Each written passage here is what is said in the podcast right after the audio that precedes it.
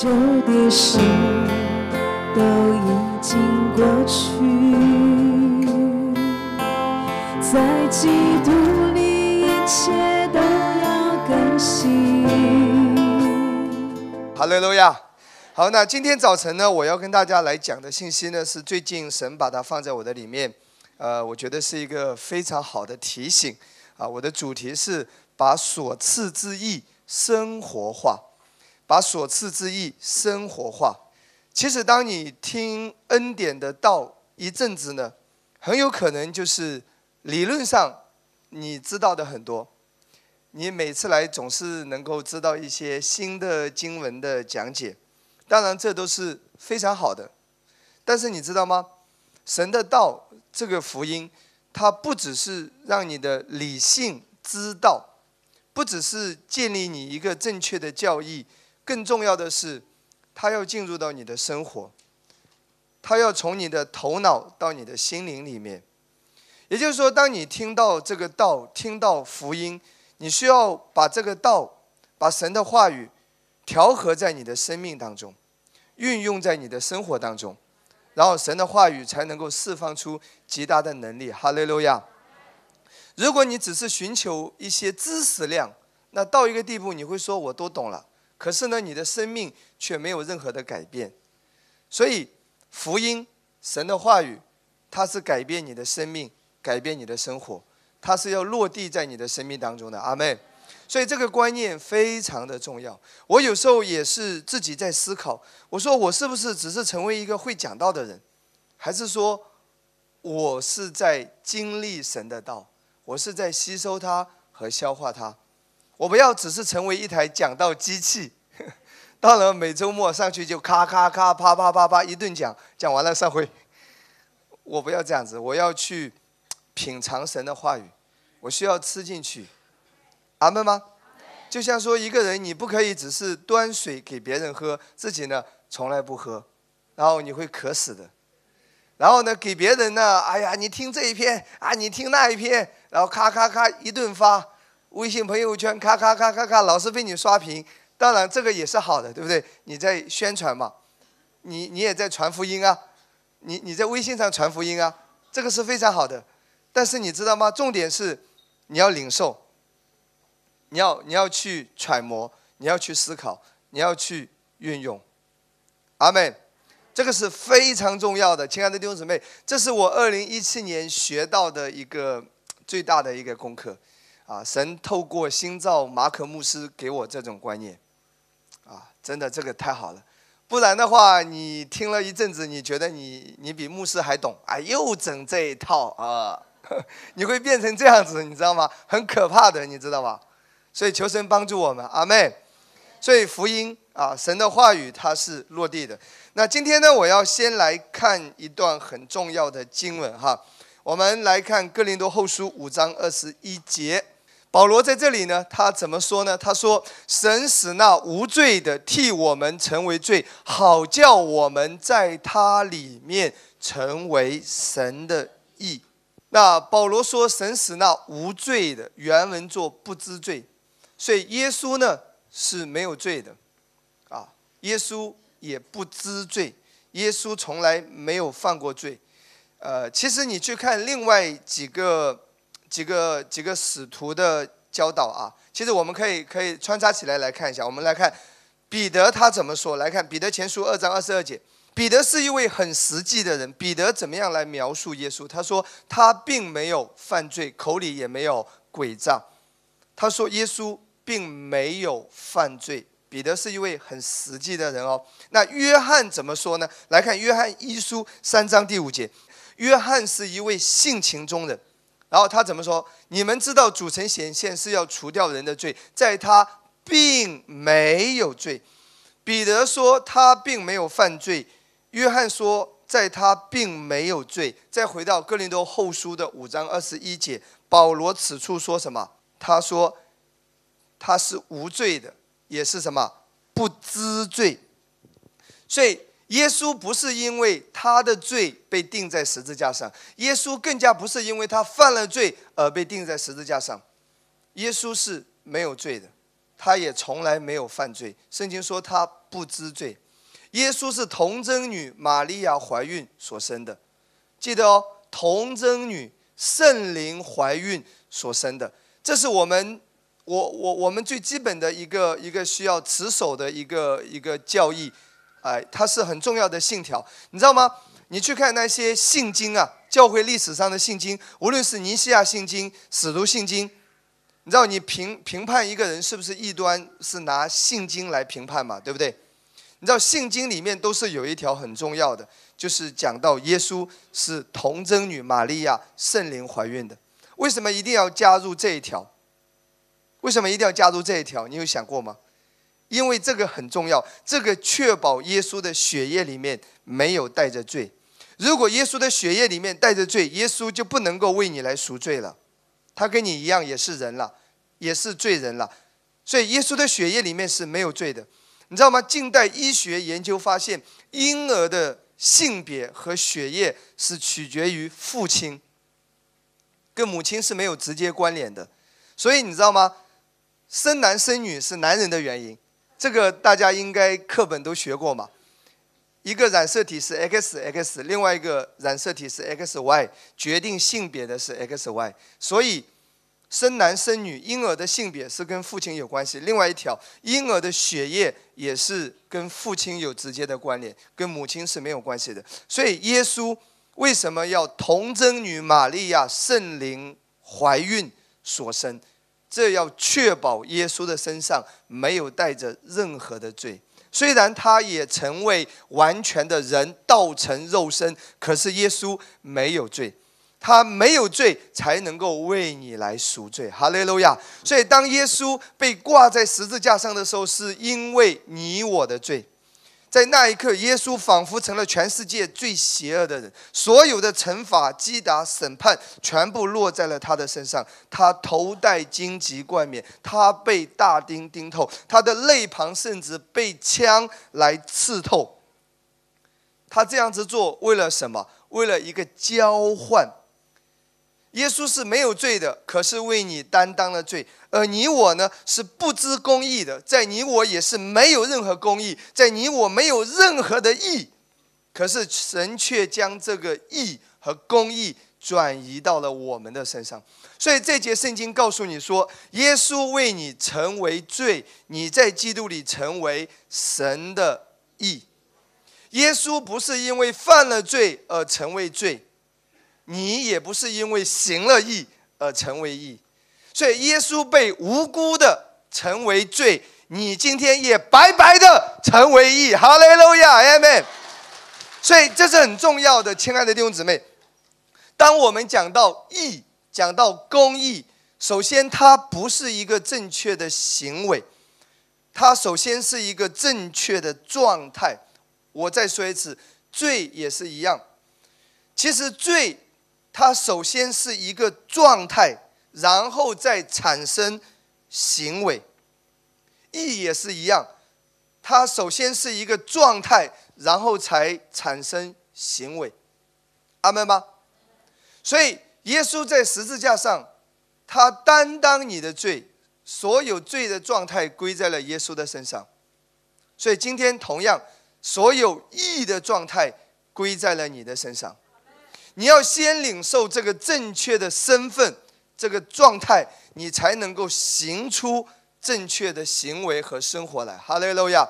这是很多教会今天所不明白的，这也是你传讲福音具有争议的一点。因为当你讲福音，当你讲恩典的时候，你要把人带到最初的根源，根本问题在哪里？请听好。今天不是因为你犯了罪才成为罪人，而是因为在亚当里你先是罪人，你一出生就是罪人，所以你一生会循环的无止境的在犯罪。如果要想打破这个循环，要解决这个问题，不是要人学好，不是要人首先去改变行为，那个是治标不治本的。你今天叫他学好，他明天仍然会犯罪，没有用的。今天同样要回到根源。解决人的根本。今天你只有先领受正确的状态，先领受这个义，就是这个公义，你才能够活出这个义。哈利路亚。所以福音是解决人本质的问题，是解决人最根本的问题。我们来看罗马书一章十六节到十七节。好，我们来看十六节：我不以福音为耻，这福音本是神的大能。圣经说福音是神的大能。今天任何一个想要经历神大能的人，你唯一的途径就是透过相信福音。神的大能是透过福音来运行和彰显的。我再说一次，任何一个人。你想要经历神的大能，只有一个方法：透过福音。神的大能是透过福音彰显出来。无论在你个人，无论在这个教会，当你领受福音、传讲福音，大能是跟着来的，不是借着其他的途径。要救一切相信的，先是犹太人，后是希利尼人。啊，不管你是犹太人还是外邦人，福音总是能够来拯救你。当讲到福音的时候，十七节继续说：“因为神的意正在这福音上显明出来。”停在这里，神的意在这福音上显明出来。注意哦，当你传福音，怎么样才能够确定你是在正确的传福音？哎，你知道吗？你们以前有没有向人传福音？通常很多时候，你都是怎么传的？哎呀，跟我去教堂啊！你看你这么坏，哎呀，需要需要改变改变。你看我们信耶稣的人多善善良，你看啊，都是好人来的。我我我们都是很好的，来来来，跟我去教堂来改造改造。我我我我们认为这是一个传福音，是吗？对不对？或者说啊，你知道吗？你你你你你来我们教堂，你可以得到很多的钱呐，好多的钱呐，你可以长命百岁啊，你你可以很健康啊，然后然后然后把他叫过来。如果万一没得到呢？他明天又走了。健康财富，它只是福音带出来的副产品，它只是果子，它不是福音的本质。请听好，福音也不是让你做好人。做好人可以透过世界上其他的一些宗教，每一个宗教总是叫你行善，所以基督教的根本，做好人不是根本，基督教是先领受正确的，才能够做好，做好是结果。我再说一次，行为是果子，它的根本不是做好，它是先领受才能做好，会带出做好。哈利路亚！所以福音的根本不是道德规范。福音是相信耶稣为你所成。当你领受耶稣为你所成，你会带出高高标准的道德生活，那是下一步。所以，当你当你讲福音，不是要让人做好和行善；当你讲福音，也不是要让人得到很多的钱，然后然后长命百岁，那些都不是重点。当你传福音，怎么样确保你是在正确的讲福音？圣经说。你所讲的这个福音有没有显明神的意？今天你知道吗？很多的教堂在讲台上讲福音，都是在显明人的恶。你这个罪人，你死定了！你要落十八层地狱！哇！你上帝要惩罚你，击打你。对他本身就是罪人啊，他罪人才需要领受福音啊。如果他已经很好了，他就不需要这个。所以福音本身就是给罪人的。其实你这么讲的时候，对你讲的都对，他是很糟糕了，对呀，他生活是不检点了，对呀，他他犯很多的罪呀，对呀，对呀，他他他是很亏欠神，你讲的都对，但是你没有讲到福音的要点。福音不是显明人的罪和人的恶，福音是显明神的义。你要告诉他，你需要福音，就是你这么糟糕，你要领受神的义。领受耶稣的公义，领受这个正确的礼物，领受这个正确的状态先，你才可以改变。哈利路亚，阿门。所以圣经说，因为神的义啊，在这福音上显明出来。然后下面说，这个义是什么呢？不是靠着你的行为修到了什么程度，神才能称你为义。不是的，这义是本于信，以至于信。如经上所记，一人必因信得生。所以这在讲因信称义，这在讲基督教的根本。所以当你讲福音的时候，它的重点是因信称义，这个义归在了你的身上。来看罗马书下一章第三章二十一到二十三节，圣经就更加清楚的解释，那神的意怎么样在福音上显明呢？新约这个神的意到底是什么意呢？来看二十一节，但如今神的意在律法以外已经显明，有律法和先知为证。律法是在讲行为，在讲遵守神的意。新约，但如今指的是新约，在律法以外已经显明了。二十二节就是神的意，因信耶稣基督。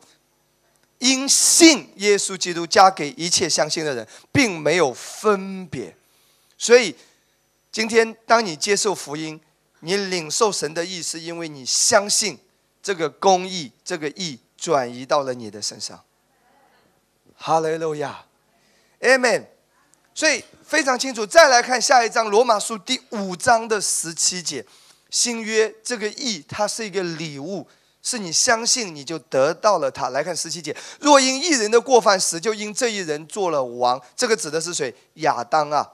因着亚当犯罪，全世界所有的人一出生就成了罪人，都没得商量的，对不对？他没有跟你商量一下，我要犯罪了啊！然后你几千年之后来，你会是罪人。他没跟你商量，也没征得你的同意，你就被迫给扯进去了，对不对？同样，同样，今天。当你相信耶稣的救赎，不需要商量，你就自动成为义了，一样的，它的运作是一样的。因亚当犯罪，所有人就就成为罪嘛，对不对？死就因这一人做了王。何况啊，这是亚当跟耶稣的对比。下半节说，何况那些受洪恩又蒙所赐之义，新约在这里讲到有两样礼物是神要回归给你的，借着耶稣的牺牲，就是。你会受洪恩，又蒙所赐之意。所以有人说你们教会老讲恩典，老讲恩典，不好意思，我是新约的教会，好不好？我又不是旧约犹太人，我不讲恩典，难道我讲律法吗？对不对？新约最根本就是你受了恩典，你就是靠恩典的，你就是因着恩典来入门的。所以，我们是领受恩典的人。新约本身就是恩典，耶稣来了就是带来恩典。受洪恩啊！你老讲恩典，恩典，恩典，讲太多了，不好意思，这里说是洪恩，abundant grace，洪水一样的，无限量的，它是一个形容词，更多的，很多很多的，洪水一样来了会怎么样？把房屋给冲走，对不对？把你身上所有的疾病，把你所有的问题，把你所有的压抑、抑郁，把你所有的捆绑，把你所有的引证，全部都要冲走。恩典来了，要把你冲刷的干干净净，要洗洗涤你生命中的一切。哈利路亚！所以新约你是受洪恩呐，又蒙所赐之意。这个神的意是所赐给你的，它是一个礼物。既然是一个礼物，它就。跟你的表现没有关系。如果今天我决定要送你一个东西，请问一下，跟你的表现好坏，跟你丑不丑都没关系的。我开心就好，我只要送给你，那取决于我，不是取决于你的表现，因为它是一个礼物，我要送给你。所以新约这个公义，这个正确的状态，它是一个礼物，又蒙所赐之意。下面说，岂不更要因耶稣基督一人在生命中做王吗？其实这节经文非常的美丽。他说，新约的基督徒，你可以依靠耶稣在生命中做王。旧约是因为亚当犯罪死就做了王。你知道亚当犯罪带来了什么后果？疾病、贫穷、咒诅、罪恶、捆绑、痛苦、悲剧、抑郁，全是亚当犯罪来的。在伊甸园里面，人起初是无限的美好，你知道吗？因着耶稣的救赎，你可以在生命中做王。你可以在生命中做王，指的是什么？你可以自由的活出属天的生命。当你在生命中做王的时候。疾病就不能够在你身上做王。当你在生命中做王的时候，错误的习惯就不能够在你的身上做王。当你靠着耶稣在生命中做王的时候，坏脾气就不能够在你生命中做王。贫穷就不能够在你生命中作王，咒诅就不能够在你生命中作王。如果你的家族几代下来一直有一些恶性循环，有一些现象悲剧一直在发生的，说明你的家族里面有一个咒诅存在。但是解决的方法是你将相信耶稣的救赎，你就可以在生命中作王了，那个咒诅就要脱落了。贫穷要脱落了，疾病要脱落了，罪恶的捆绑，那个无限的循环都要被打破了。但是你知道吗？基督徒怎么样才能够靠着耶稣在生命中作王？圣经告诉你，除非你领受这两样礼物，受洪恩又蒙所赐之意。一个教会。没有办法活出神要他活出来的那一个尊荣、那一个形象，是因为这个教会没有传讲这两样礼物。从二零一四年开始，我就传讲这两样礼物，我目睹了无数人的生命开始翻转。所以今天早晨，神要继续提醒我们每一个人，这是根基啊，这是很重要的。你要回到这个点。然后，然后等一下我会告诉你要去运用它，你的生命就会看到突破的。你要领受这两样礼物，受这个字，它的原文希腊文是什么？持续不间断，请跟我说持续不间断。什么叫持续不间断？不是一次，而是持续、持续、持续。你从来没有失去过神的恩典，也从来没有失去过。义的礼物，但你常常失去了恩典的意识形态，失去了义的意识形态，明白吗？恩典首先它是一种思维，你常常失去了。每当你劳苦愁烦，每当你压力重重，每当你很多的重担让自己来担的时候，不好意思，你掉入到律法当中了。恩典是相信神一直在供应你的。每当我为着教会、为着未来很多的压力的时候，不好意思，我已经被调入到律法当中，我赶紧在调整。我靠恩典，我要靠恩典。哈利路亚，不是靠自己。我我再说一次，你做你所该做的，但你的思维是在靠恩典。你做生意也一样，你开店也也一样，你办企业也一样，你要靠恩典，你不是靠自己的能力。你一定要常常调整。我靠恩典，靠恩典运行，我靠恩宠吃饭。哈利路亚，哎喂。哈利路亚。不是靠长相吃饭，靠恩宠吃饭。虽然有长相，但我还是要靠恩宠吃饭。阿门吗？然后，然后所赐之意就是你的意识形态经常被调整。在基督里，我是神的意，我配得神一切的祝福。所以非常重要。再来看五章十九节啊，我会在这个教导上会会有一些回顾，然后我会进入今天的重点哈。五章十九节，因一人的悖逆，众人成为罪；照样因一人的顺从，众人也成为义。这里讲到亚当跟耶稣嘛，他继续在这里讲说，因一人的悖逆，众人成为罪。看这里啊，在亚当里一出生，你先是罪人，你就犯罪。哎，请听好，如果不信耶稣，在亚当里。你做再多的好事，如果不信耶稣，你能改变你的身份地位吗？不能，你仍然是罪人。那在亚当里，有时候会不会有好的表现？有啊，有时候对人很礼貌啊，对不对？有时候人家的小狗狗走丢了，你也会帮他找回来啊。有时候会扶着老人过马路啊。有时候虽然你会做很多好的事情，不好意思，在亚当里，你不信耶稣，你仍然是罪人。也就是说，在亚当里。亚当的能力，就是让你行为改变不了你的身份地位，对不对？认可吗？亚当就是这么厉害，在亚当里，你做再多的好事都没有用。你不信耶稣，你仍然是罪人。这是亚当的能力。同样，圣经说，照样。你想要知道在基督里这个义是怎么运作吗？照样因一人的顺从，众人也成为义。因着耶稣的顺从，不是你的顺从，因着耶稣在十字架上付上的代价，你就白白的领受了义。所以在亚当里，你的罪人的身份地位跟你的行为是没有关系的，你行为是改变不了他的。同样在基督里，你领受了神的义，你是义人。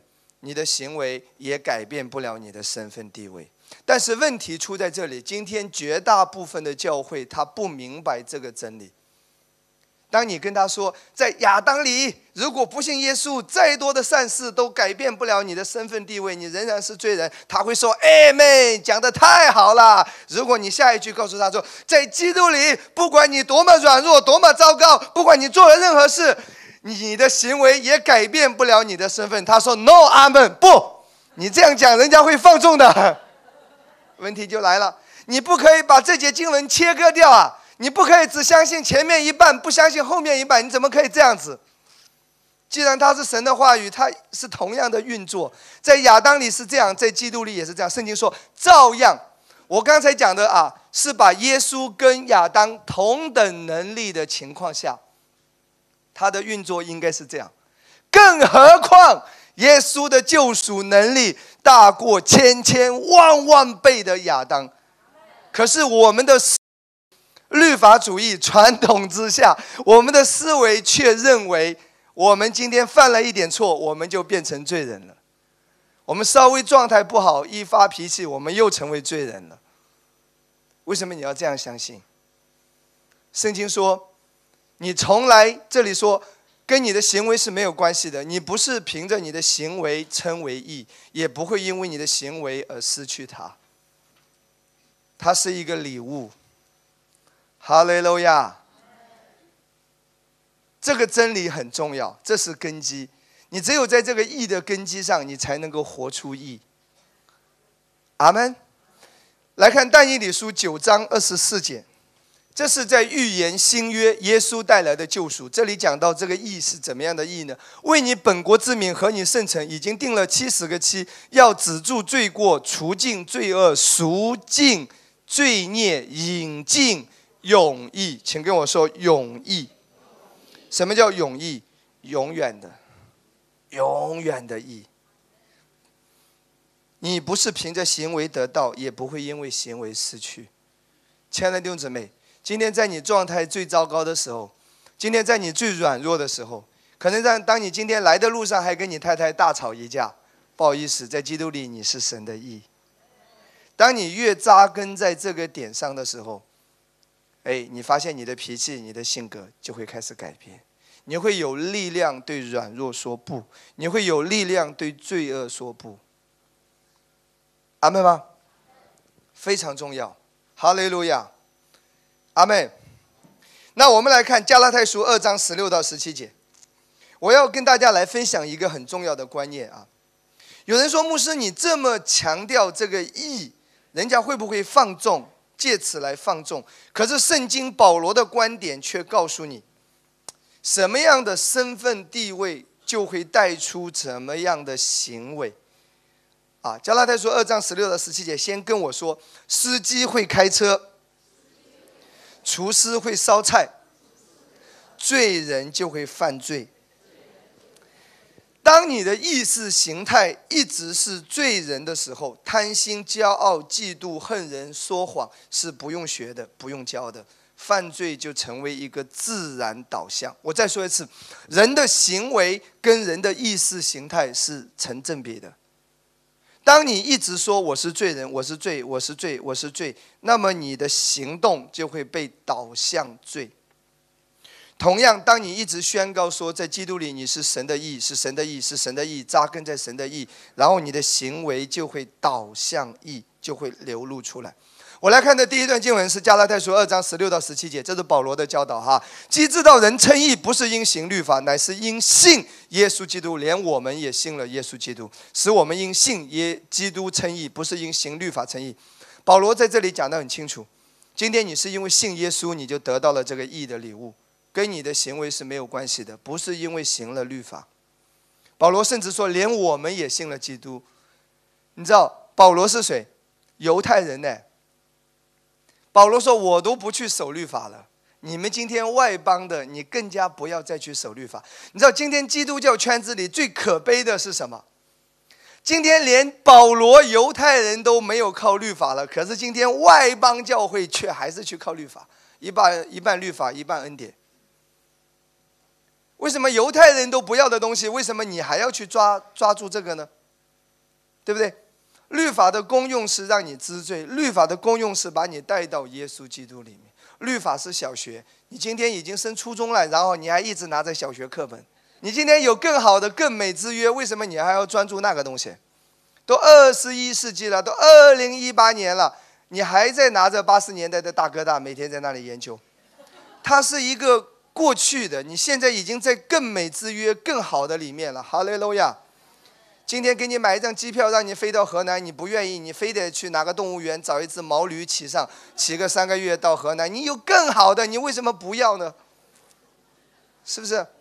不要倒退，哈利路亚！不要倒退。今天如果你再把律法带进来的话，你是倒退。亲爱的弟兄姊妹，你回到古代了，你你穿越了，你回到旧约了。你知道律法是两面性的。你你你以为说我遵守了，神就会祝福我？对，圣经有这样讲，律法有这样教导。你谨守遵行，神是要祝福你。可别忘了律法的另外一面，当你违背了，就要受律法的咒诅的。你大部分情况下你都是做不到的，你都是违背的，犯一条等于犯众条，所以这就是为什么大部分的基督徒当把自己处在律法之下的时候很危险。虽然你相信说你做到了神会祝福你，可是你没做到的怎么办？没做到的必须也得受咒诅，吃不了兜着走，你知道吗？既然你把自己放在律法之下，那么上帝的公平公义是不能够改变的。你没做到的，必须要受咒诅。这就是为什么很多人信了耶稣，一直是很糟糕的状态，因为你活在律法的咒诅之下，你与基督的恩典隔绝了，这是非常可怕的。加拉太书也有讲到，与基督的恩典隔绝，不是因为今天你犯了罪，当然我们不应该犯罪，重点是你回到律法之下，与基督隔绝了，这是很可怕的。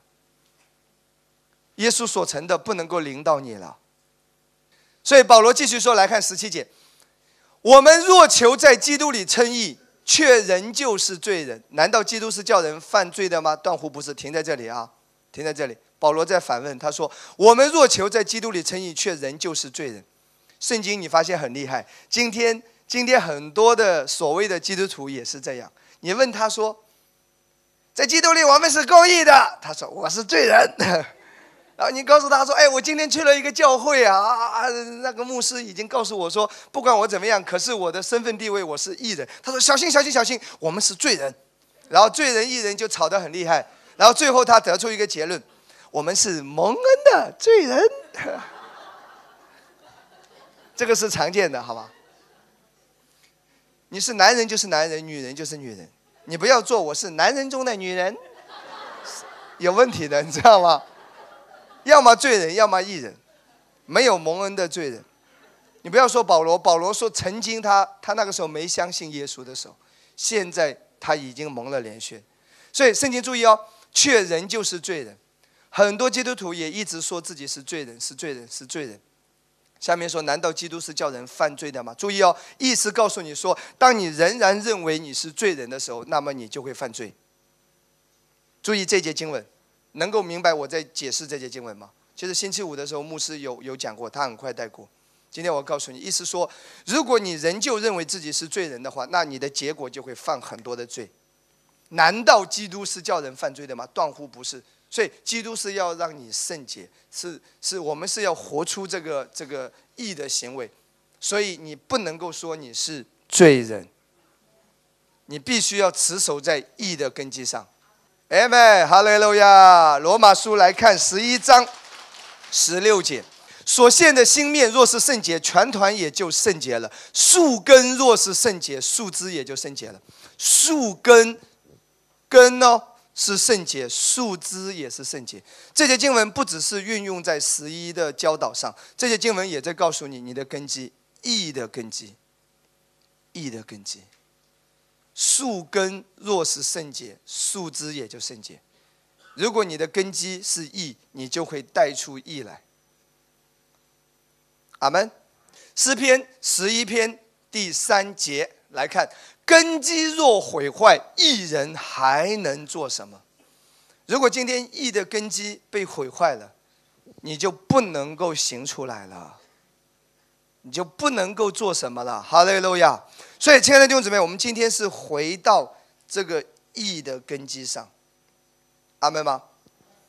所以一定要搞清楚，旧约之下神的法则是怎么运作的，新约是怎么运作的，两者是不一样的。当你读到圣经，读到旧约，很多的艺人要如何如何蒙福，你知道旧约的根基都是立在律法行为上。我们来看《生命记》第六章二十五节，旧约之下，只有遵守律法。达到律法的标准，行为达标才能够称为义。我们来看，我们若照耶和华我们神所吩咐的一切诫命谨守遵行，这就是我们的意义了。这是旧约，确实是如此。可是新约呢？是所赐之义，是一个礼物，是你相信就得到的，而且是不会失去的。阿门。好吗？接下来我要开始讲运作的部分。先来看马太第六章三十一到三十三节。有多少人希望今天早晨呃早晨的信息能够帮助你在生活当中能够能够经历到突破？我们来看这一段经文啊。所以不要忧虑说吃什么、喝什么、穿什么啊。其实吃什么、喝什么、穿什么，这是我们人生的第一大忧虑，生活啊。所以神也是愿意解决你生活的需要，阿门。这都是外邦人所求的。你们需用的这一切东西，你们的天赋是知道的。你需要的一切，好吗？今天早晨在这边，不管你需要什么，有人说我都已经三十八了，我过不了年了，我妈妈要催我结婚。感谢主，天赋已经知道了，阿门。啊，你说牧师，你不你你。可是我四十八，四十八也没问题。好了，各位，你就需要一个配偶嘛，对不对？需要需要一段美好的婚姻嘛？那有人说：“哎呀，年底了，这个怎么办呢？这个啊，金钱上的压力啊，债务上的压力啊，业绩上的压力，然后呢啊，儿女上的压力啊，各种各样了。家家有本难念的经嘛，每个人都有你的需求。”每个人面临的是不一样的问题，但是有一点，你们的天赋是知道的。哈利路亚，这句话太棒了。我需要的一切，我面对的一切，天赋是知道的。哈利路亚，他比我还更加的关心我，他绝对比我父母关心我。我父母有时候都不理我的，但是天赋关心我，对不对？我爸爸都还没有问我我什么时候回家呢，到现在还没问。算了，讲完道就回家。天赋比地上所有关心你的人更加关心你。然后下面三十三节很重要，你们要先求他的国和他的义，这些东西都要加给你。你你你想要经历神的供应，生活中看到突破，圣经说先求他的国和他的义。他的国我们大家明白，今天你信耶稣，你已经得永生了。我们都有天国嘛，对不对？我们已经在永生里了。哈利路亚。他的意，我讲了半天，他的意是什么？所赐之意，先求他的国和他的意。天国你已经有了，他的意，他的意就是你要专注在神的意上，这一切东西都要加给你。注意哦，你要专注在意上，不要有任何不配的感觉。哎呀，我没文化，好事不会发生在我的身上。我这种人怎么可能升职呢？我这种人怎么可能能够挣到钱呢？哎呀，我又没长相，又没文化，我又没能力。哎呀，我又不会讲话。然后，你老觉得啊，我还不够属灵啊，我聚会还去的少。你把这些都除掉。今天神祝福你，只根据一个原则，他的意义。阿门。今天当你领受这个义的时候，你就配得神一切的祝福。所以今天这是一个思维的调整，不要再认为我不配，不要再认为我不够好。好事会发生在你的身上，因为义，甚至圣经这里说的很清楚，他的义不是你的义哦。你有什么意？你这个样子，对不对？你是很不好，是很糟糕，但圣经说他的义。因着他的意，这些东西都要加给你了。人有时候会活在自我当中，所以恩典的教导一直是在调整你的、你的、你的目光和焦点在耶稣所成的焦点上，他是以基督为根、为中心、为导向。你要经常调整自己，不是因为我的顺从，是耶稣的顺从；不是因为我有多好，是因为耶稣有多好；不是因为我的善、我的义配得祝福，是因为神的义、耶稣的义。因为耶稣，因为耶稣，上帝要祝福我。因为耶稣，我我我会有一段美好的婚姻。因为耶稣，我在经济上也会兴盛起来。因为耶稣，我配得一切的健康。因为耶稣，我会拥有一个和谐美好的家庭。因为耶稣，我配得拥有一份好的工作。因为耶稣，因为耶稣，因为耶稣，哈利路亚！这一切东西都要加给你了。Amen，非常重要的观点。阿门吗？来看彼得前书二章二十四节，如果你需要得到医治，你怎么样让医治永留在你的身体上？不要再学那一种错误的方式，每天在那里苦苦的认罪，我还有什么罪啊？你这样搞得不到医治的，到死都得不到医治的。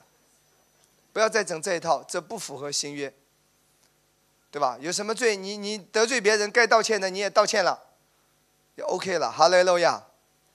阿妹，圣经说怎么样让医治永留呢？这节经文其实下半节我们很熟悉，因他受的鞭伤，你们便得了医治。有人说我也在宣告这个，可是我什么都没有，什么都没发生。注意这节经文的上下文，他被挂在木头上，亲身担当我们的罪，使我们既然在罪上死，就得以在义上活。因他受的鞭伤，你们便得了医治。你要想领受到医治，圣经说你一定要明白，他担当你的罪。你已经在罪上死，在义上活，然后呢？因他受的鞭伤，你们便得了医治。如果你老说我是个罪人，罪人，罪人，罪人就应该要受疾病的煎熬。只有我们义人才能够享受健康。哈利路亚！所以，亲爱的弟兄姊妹，你知道吗？当你求医治，当你宣告医治之前，请先提醒自己，在基督里，我是神的义。当魔鬼控告你说你没有资格，你做的不够好，你还有什么罪？你告诉他说：“我白白的领受耶稣的义，今天义的礼物在我的身上，凭着这个公义的礼物，我宣告耶稣受的鞭伤，我得医治。我得医治跟我的行为没有关系，我得医治跟我的表现没有关系，我得医治是因为耶稣的义，我配得医治的祝福。”阿门吗？其实医治完全是恩典，是耶稣的恩典，不是根据你的表现。你知道，在律法之下，我我以前讲到，我我很多年前讲到，我我我我也是这么讲的。你还有什么罪？哇，你你不顺服啊，你不谦卑，你看你这个态度，神怎么可能医治你啊？啊，那个人听了很绝望啊，我没希望了。我也是这么讲啊。可是我当我被开启之后，我发现圣经里面。神的医治的运行完全是恩典，你知道那十个长大麻风的，全得了医治哎，结果有九个走了还不愿意信耶稣，你说他行为能好到哪去？可是不也照样得医治了吗？那个血肉妇人，他说我只要摸耶稣的衣襟，我必得痊愈。如果你熟悉旧约经文，他在违背律法哎，一个血肉的妇人，他不可以在人群当中出现的。在人群中间出现要被石头打死的，他要看见人远远的喊不洁净啦，不洁净啦，他应该要这样子，可是他却摸了耶稣的衣襟，这个行为是一个犯罪的行为，可是耶稣的能力立刻进到他的身上，所以你知道吗，亲爱的弟兄姊妹，恩典，对不起，医治完全是恩典，跟你的行为是没有关系的，只是你在律法之下，你一直有那种观念为导向。认为我做的够好，我罪全认光，我全圣洁，神才医治我。这个观点是不对的。当我现在接触到一些世界上那些医治恩高运行的很强烈的一些教会，甚至他们医治是专门怎么医治啊？跑到大街上给不信的人先医治呢，医好了再传福音给你信耶稣。你说不信的人哪有什么好行为？人家都不信哎，只是先让他得医治。所以医治完全是恩典。今天这个思维要转变过来。当你需要医治的时候，你要提醒自己：耶稣已经担当了我的罪，我已经在罪上死了。我今天是在义上活着，我在走义路。哈利路亚。然后我配得一切的医治，宣告那个健康，宣告那个症状都要离开你，医治要发生在你身上，健康要临到你。哈雷路亚，这是很重要的运作，好吗？你提醒自己，每一次需要医治的时候，你提醒自己。我今天在罪上死了，在义上活着，因他受的鞭伤，我得医治。我已经在罪上死了，在义上活着，因他受的鞭伤，我得医治。哈利路亚，然后你就好了。这是真理。哈利路亚，运作起来。来看雅各书五章，新约雅各书第五章十六到十七节哈。所以你们要彼此认罪，相互代求，使你们可以得医治哈。一人祈祷所发的力量是大有功效的啊，请跟我说，一人祈祷所发的力量是大有功效的。那注意啊，这里上下文讲彼此认罪，那我我也附带提一下，彼此认罪指的是什么？今天你得罪别人，你要不要道歉啊？弟兄，你对你太太态度那么差，你要道歉的。这个对于修复关系来说是非常重要的。神希望我们拥有一个和谐的关系。但你道不道歉，上帝都已经原谅你了。但是你道歉绝对会修复你的，更好的让你有更好的人际关系。这是彼此认罪。一人祈祷所发的力量大有功效。有人说我祷告怎么一点反应都没有？注意，一人祈祷所发的力量大有功效。这个艺人到底指的是什么艺人？你知道吗？传统下的教导就是。你要非常非常，very very，啊，holy，就是圣洁，多么多么圣洁，然后神才会听你的祷告。那我们都没希望了，对不对？那是不是指的是说，你要多么多么的圣洁？那个那个艺人真的要要要完全的走路都是要。很小心翼翼，说话很轻声，生怕生气大声吵到别人。然后，哇，那那个多么圣洁和谦卑，这样的艺人，神才会听你的祷告。是这样子吗？根据上下文，你想要知道这节经文的意思，这个艺人到底指什么？其实很简单，十七节讲以利亚，以利亚与我们是一样性情的人。讲到以利亚的祷告，如果你回到列王记，你会看到以利亚。他是一个怎么样的人？伊利亚状态好的时候，在加密山顶，一个打败八百五十个假先知啊，四百个加四百五十个，一对八百五十，收拾的干干净净，然后祷告天降下火来，对不对？整个以色列百姓的心被扭转，这是他巅峰的时候。跟你一样，你巅峰的时候那三个月，你每场聚会必到，上回来还打扫卫生呢。巅峰的时候，软弱的时候呢？你已经半年没来了。恩典福音的平台都被我删掉了，听了因为没突破。所以以利亚巅峰的时候，一个对八百五十个，那个状态你可以想象一下，好不好？如果当时有有全国直播的话，哇，那个真的，那个真的是雄壮的场面。可是伊利亚软弱的时候呢？那个耶西别只要一恐吓他，结果就逃跑，逃得比兔子还快，然后就在那个山洞里面求死，巴拉巴拉，取我性命吧！求死啊，比你还差，你还没求死呢。所以对你旁边的人说，你还有希望。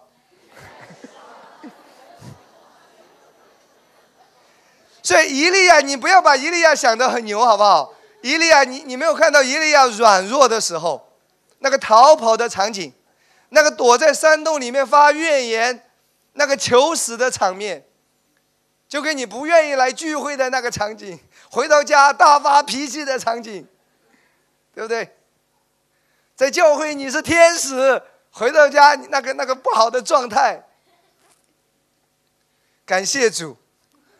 所以圣经说，还好他解释清楚了，否则我我如果只读到十六节，一人的啊祈祷所发的力量大有功效，我灰心了，因为我觉得我好像没希望。还好十七节说以利亚与我们一样性情的人，所以这个经文不是在打击你的信心，这个经文是在鼓励你。今天你我是因信称义啦。哈利路亚！所以每当你祷告的时候，你记得，我因信称义，我因信称义，神垂听我一切的祷告。在咱们教会，没有人在干这种事吧？祷告了半天，起来的时候说了一句：“谢谢你垂听我如此不配的祷告。”咱教会没人在干这种事吧？枉费我这几年在你身上的鲜血。当你说如此不配的祷告，你就把前面的祷告全部都推翻掉了，白整白搭。你自己都说不配，那你还能得到什么？阿门。非常重要的，好吧，运用在你的生活当中。来看以赛亚书三十二章十七节。当你有时候感觉到忐忑不安，感觉到担心害怕，无论是坐飞机也好，无论是一个人走夜路也好，或者说你你你不管遇到任何啊，怎么样能够让你平静下来，让你平安？注意啊，公益的果效必是平安，公益的效验必是平稳，直到永远。啊，我觉得真的，我我自己很有体会。我现在坐飞机啊，我我我刚刚马航 M H 啊，刚刚来回啊，但我一点都不害怕，为什么？我是公益的，我是公益的，righteousness 公益的，然后 B 是什么？平安，平安，你会有平安。今天无论你走到哪里，无论你面对什么，请你记得，首先在基督里你已经是公益的，你就会有平安。阿门吗？公义的效验必是什么？平稳，直到永远。再来看以赛亚书，来看五十四章十三到十七节：你的儿女都要受耶和华的教训，你的儿女必大享平安。当你领受公义啊，当你知道你是公义的，会影响到你的孩子的。旧约也有讲到说。艺人的后代必要蒙福。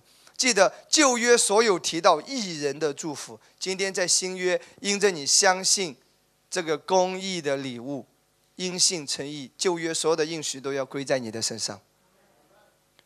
所以，当你领受义，当你有这个义的意识形态的时候，儿女要受耶和华的教训，儿女必大享平安，因为义人的后裔必要蒙福。你必因公义得坚立，就是这个义，公义义是同一个词啊。这个义，这个公义会坚立你的，必远离欺压。你知道这个欺压指的是什么吗？在使徒行传第十章三十八节，不用打开，圣经说，医好凡被魔鬼压制的人。欺压指的是仇敌把一些疾病放在你的身上，症状放在你的身上，问题放在你的身上。公义使你什么？远离欺压。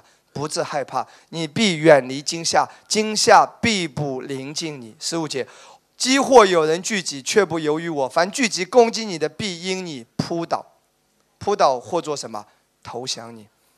仇敌要成为你的祝福，你一定要有一个观念：仇敌会成为你的祝福，拦住你的那个会成为你的祝福。人家拿石头砸你，但那个石头会成为你的垫脚石，让你更上一层楼。魔鬼拿柠檬砸你，上帝说：“啪，一杯柠檬汁在你的面前喝掉。”每当你遇到困难、问题、挑战，那都是你成长路上的祝福。当你前提是你要相信你是公义的，神就能够调转这一切来祝福你。十六节，吹嘘炭火打造和用器械的铁匠是我所造，残害人行毁灭的。也是我所造。十七节，凡为攻击你造成的器械，必不利用；凡在审判时兴起用蛇攻击你的，你必定他为有罪。这是耶和华仆人的产业，是他们从我所得的义。哇！最后说是他们从我所得的义。这是耶和华说的，你是从神那里得到这个义的。这一切的应许都是要属于你，运用在生活当中。阿门吗？哈利路亚，好吗？我最后讲一段经文作为总结，还要听吗？啊，其实我预备的都还没讲呢，但我也愿意顺服圣灵。罗马书九章三十节到三十三节，这样我们可说什么呢？那本来不追求义的外邦人，就是你我，凡得了义，是因信而得的义。哦，我就搞不明白，当我们这样子讲到的时候，人家为什么会说你是异端？我真的搞不明白。这不都是在讲圣经吗？哎，请问我到现在为止，我有在讲《西游记》吗？我有有在讲三国吗？我在讲新约啊，讲保罗的教导。可是真的魔鬼很有意思，他就是要让你害怕，不要听这个东西，因为听这个会给你带来平安的。魔鬼就要让你忐忑，让你定罪，让你恐慌，让你每天都是害怕坏事要临到你，灾难要临到你。好，他就可以有机可乘了。当你一旦被定罪、被控告，他就可以在你生命中偷窃、杀害、毁坏。你知道“撒旦”两个字，英文叫 “Satan”，它是控告者的意思，起诉律师。他不能够随心所欲的来来偷窃、杀害、毁坏。虽然这是他的工作，但他首先要成功的。控告你，定你的罪，他接下来才能偷窃、杀害、毁坏。魔鬼不要让你听见公义的道理，因为这个会给你带来全方面的兴盛和祝福。所以今天我们是因信而得的义，三十一节。但以色列人追求律法的义，凡得不着律法的义，三十二节。这是什么缘故呢？是因为他们不凭着信心求，只凭着行为求，他们正跌在那绊脚石上。三十三节，正如经上所记，我在西安放一块绊脚的石头。我要问大家一个问题，好不好？你认为这个绊脚石指的是什么？你认为这个绊脚石指的是什么？是律法吗？不是，这个绊脚石其实指的就是耶稣啊。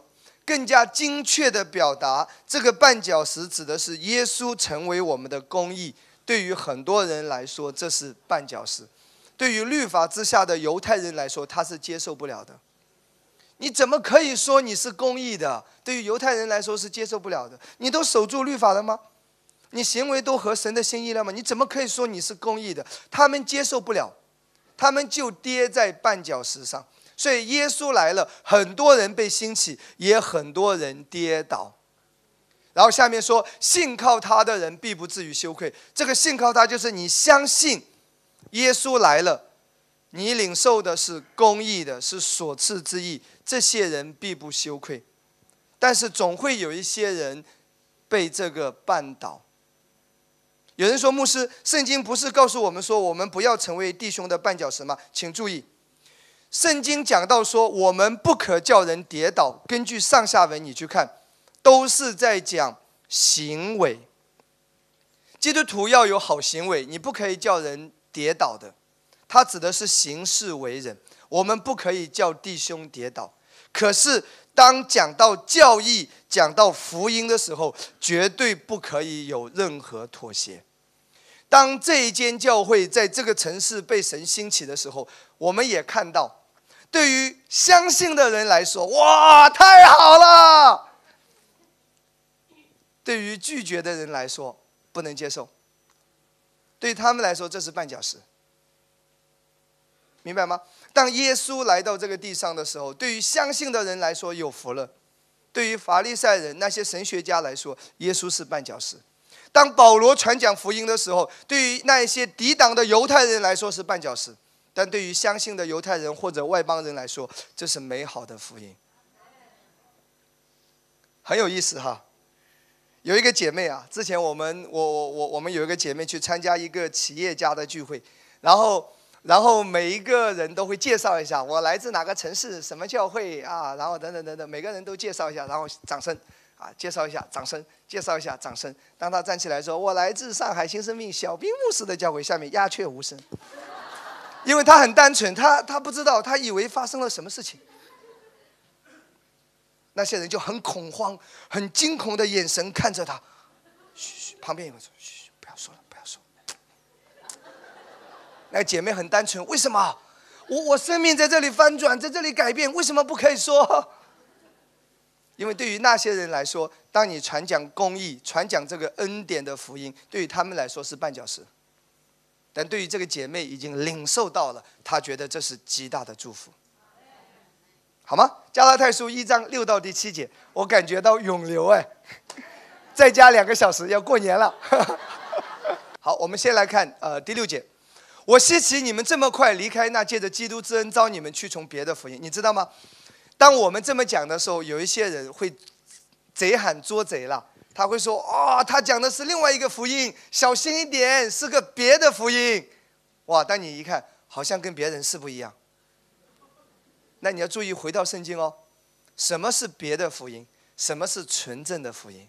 这里说：“我希奇你们这么快离开那借着基督之恩招你们去从别的福音。”注意哦，如果这个福音离开了基督之恩，离开了恩典的根基。已经不是福音了，这是别的福音。OK，所以什么是纯正的福音？基督之恩招你，你是靠着恩典入门，也靠着恩典得生的。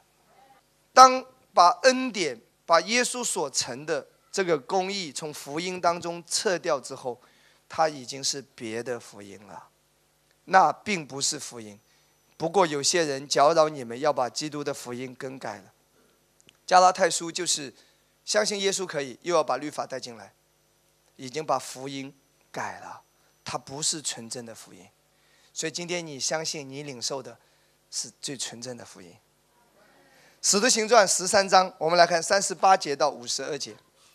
十三章记载了一篇保罗的讲道，啊，唯一的一篇保罗的讲道。保罗在讲福音，那你知道保罗的这篇讲到讲到最高潮的时候，我们来看这个福音的核心到底是什么？来看三十八节。所以弟兄们，你们当晓得，保保罗在讲到啊，在一个地方也叫安提啊，在那里讲讲讲讲讲讲讲，讲到最高峰的时候，保罗说，所以保罗做一个总结，保罗意思说，注意，我要讲重点了。所以，弟兄们，你们当晓得，赦罪的道是由这人传给你们的。你们靠摩西的律法，在一切不得称义的事上，信靠这人就都得称义了。哇！福音的精髓在讲什么？赦罪的道是由这人传给你们的，他不是定罪、赦免，不只是过去，乃是你一生的罪。他都赦免你。有人说，如果你告诉一个人神赦免他一生的罪，他会不会乱来啊，胡作非为啊？今天同样，我举一个例子好不好？星期五，我我也有讲啊，你知道吗？如果如果两夫妻啊，先生和他太太两个人，如果另一位对他说，不管你做了什么，我会永远接纳你、原谅你和爱你。然后另外一个听见说：“啊，这样子啊，我马上就去乱搞嘞。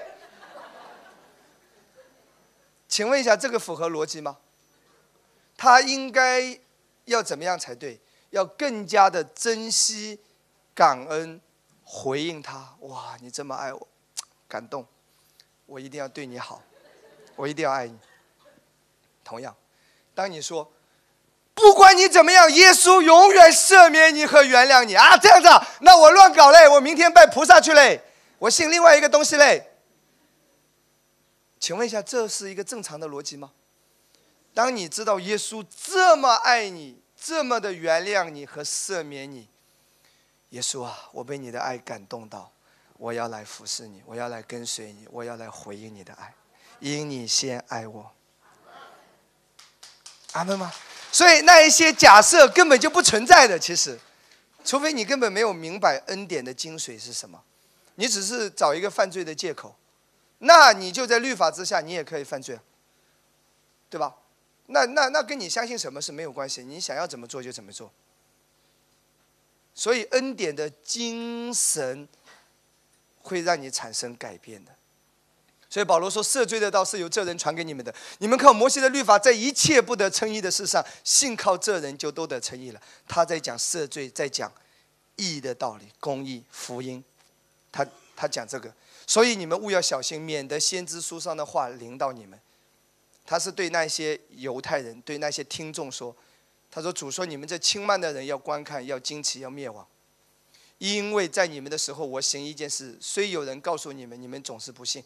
所以你今天不需要呃那个灰心说，哇，恩典这么好，他怎么不相信啊？他怎么还反对这个？圣经已经说了，总是有人不信的。好东西不是所有人要相信他，你不用担心，圣灵会做工，该信的会信，不信的不信。明白吗？然后四十二节，他们出会堂的时候，众人请他们到下安息日再讲这话给他们听。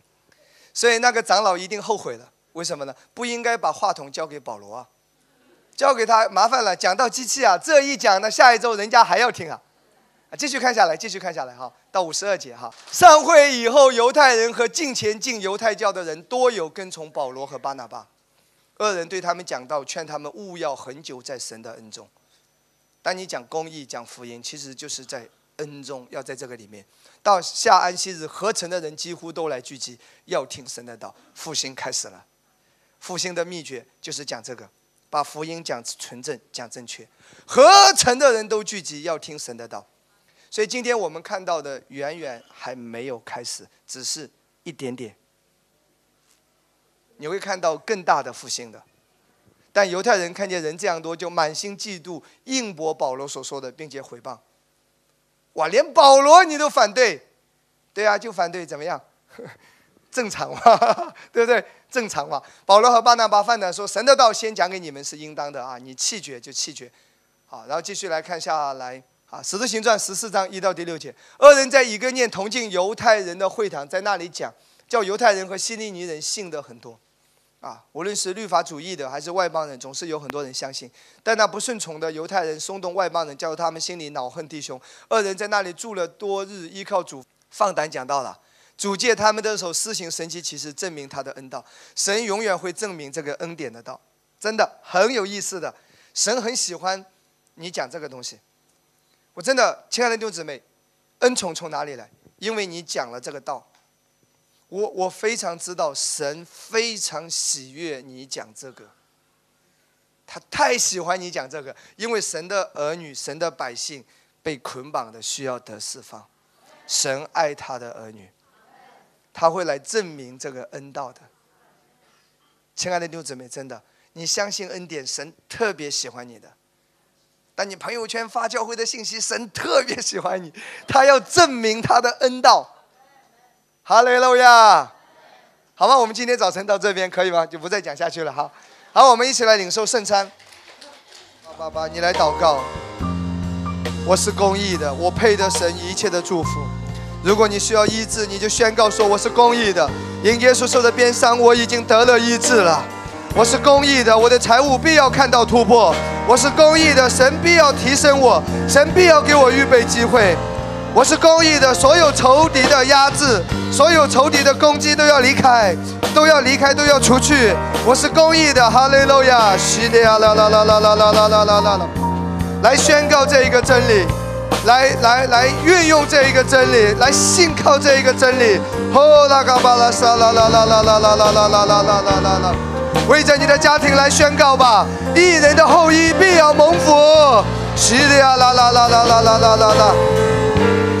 人的后裔必要得到拯救和保护，为你的儿女来宣告吧，他们必要大享平安。是的啦啦啦啦啦啦啦啦啦，你必远离一切的欺压，必远离一切的灾祸。奉耶稣的名，你是公义的。年底年外，神与你同在。哦，拉嘎巴拉沙啦啦啦啦啦啦啦，无论你走到哪里，他与你同在，他为自己的名引导你走义路。哈利路亚！来宣告吧，来宣告吧！哈利路亚！跟我说，主耶稣，这是你的身体，为我舍的，我要如此行，来纪念你。耶稣为我受鞭伤，使我得医治；耶稣为我受刑罚，使我得平安。我现在领受耶稣的身体，一切的软弱、疾病、压制，奉耶稣的名离开我，健康、兴盛、医治，领导我。哈利路亚！奉耶稣的名祷告，阿门。我们来领受，我们举起手中的杯来祷告，主耶稣，这是你的宝血。洗净了我一切的罪，如今在基督里，我已经不再定罪。